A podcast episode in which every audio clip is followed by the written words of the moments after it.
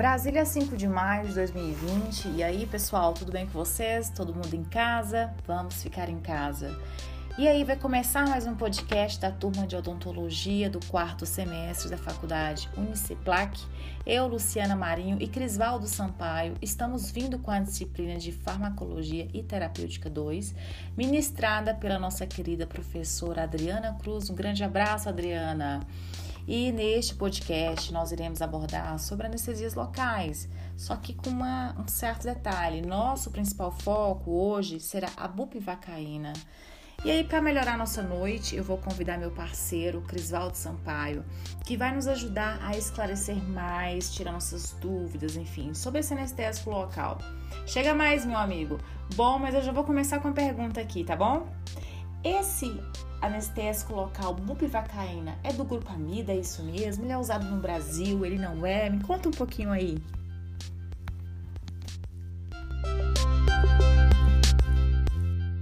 Opa, é isso aí, Luciano. Boa noite. Boa noite a todos que estão nos ouvindo. Sim, Luciana, respondendo a sua pergunta, a bupivacaína é um anestésico local do grupo Amida de longa duração, com efeitos anestésicos e analgésicos, tá?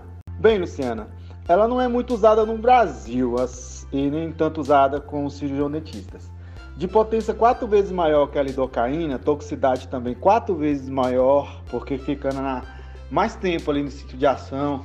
A anestesia pode persistir de 5 a 9 horas, então é de longa duração, né? E em tubetes é encontrada na porcentagem de 0,5% com ou sem vasoconstrutor melhor exatamente como é e para quais procedimentos ela é mais indicada.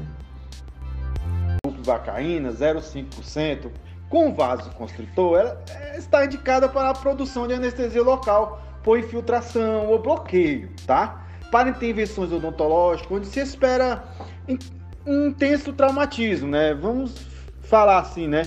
Como remoção de terceiros molares inclusos, cirurgia periodontal, extrações múltiplas, prótese imediata, procedimento odontológico que leve assim uma duração maior, né, nesses procedimentos. Para uma produção de anestesia local onde, ou regional ou analgesia para cirurgias, tá? Procedimento de cirurgia oficial, procedimentos diagnósticos e terapêuticos e para os procedimentos obstétricos. É, somente a concentrações de 0,25% e 0,50% são indicados para anestesia obstétrica. Vamos lembrar bem, tá? esse medicamento também é destinado ao tratamento e profilaxia de dores causadas por processos cirúrgicos. É indicado para anestesia por infiltração quando se deseja longa duração, por exemplo, analgesias e pós-operatório, certo? E as suas contraindicações? Todo mundo pode usar? Como é que é isso aí que a gente precisa entender, nós como profissionais da saúde? Ficou conhecida a hipersensibilidade anestésico, locais do tipo amida, ou outros componentes da fórmula, por exemplo, o bisulfito de sódio, que é o conservante, as soluções contêm epinefrina, que é seu vasoconstritor, certo? As soluções de cloridato de buficaína são contraindicados em associação com anestesia regional intravenosa, o famoso bloqueio de Bayer, uma vez que a passagem acidental do cloridato de bupivacaína para a circulação pode causar reações de toxicidade sistêmica aguda, tá? O cloridato de a, a bupivacaína, 7,5 mg ml, é contraindicado em pacientes obstétricas, a 7,5, tá? Houve relatos de parada cardíaca com dificuldade de ressuscitação ou morte após o seu uso, né?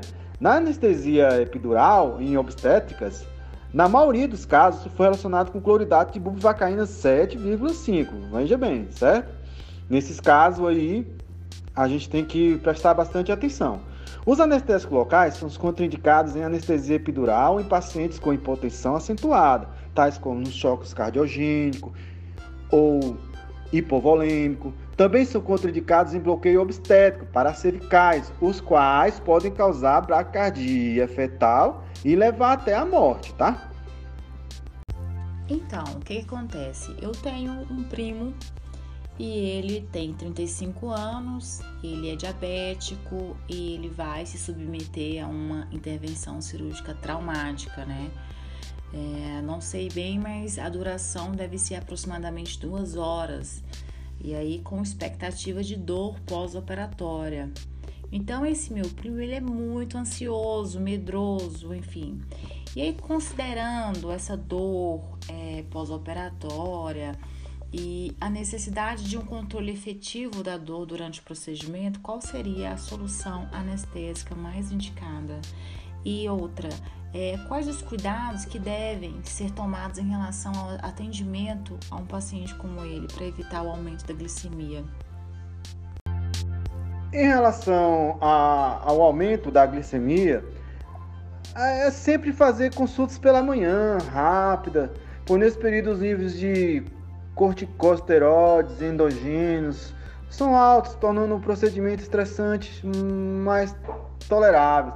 O paciente deve se alimentar antes dos procedimentos e continuar fazendo uso da sua insulina. O cirurgião dentista também deve conversar com o paciente, né, sempre para diminuir o nervosismo, evitando alterações fisiológicas. Caso necessário, administrar um ansiolítico, pois eles não interagem muito com os anestésicos e ajudam no controle da pressão da arterial, né, da ansiedade e da glicemia, né?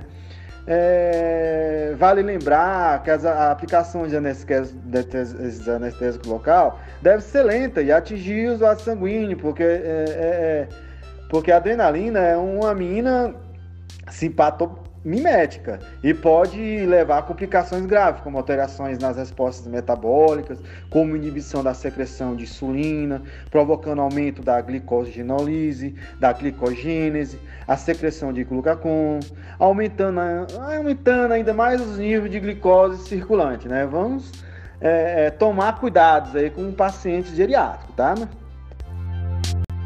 Vale lembrar, querida, que devemos tomar certos cuidados na hora da sua aplicação. Sempre conversar com o paciente para acalmá-lo, segurar a seringa com apoio firme com a mão, observando o bisel e colocando em, em, em lateral, tensionando o tecido e colocando lentamente até o alvo, aspirar duas vezes e confirmar se não pegou vaso. Deposite lentamente o conteúdo, depois retire a agulha lentamente. Em seguida, tomar todos os cuidados devidos no seu, recap, no seu recapamento, tá? Podendo usar a técnica de pesca e outras técnicas aí, mas sempre com bastante cuidado, minha querida. Valeu, um grande abraço. Tenha uma boa, boa noite a todos. Muito obrigado por estar participando dessa matéria maravilhosa com a professora Adriana Cruz. Só tenho de agradecer a todos vocês. Boa noite, pessoal. Muito obrigada, meu amigo Crisvaldo. É, e galera, só para fechar, eu quero dizer que as reações adversas são aquelas produzidas pelos anestésicos locais, tipo amida decorrente do aumento do nível sérico, consequente de superdosagem, administração intravascular acidental ou rápida absorção, enfim. É isso, foi um grande prazer estar com vocês e finalizamos aqui esse podcast. Muito obrigada a todos que nos acompanharam até aqui. E qualquer dúvida, estamos aqui à disposição.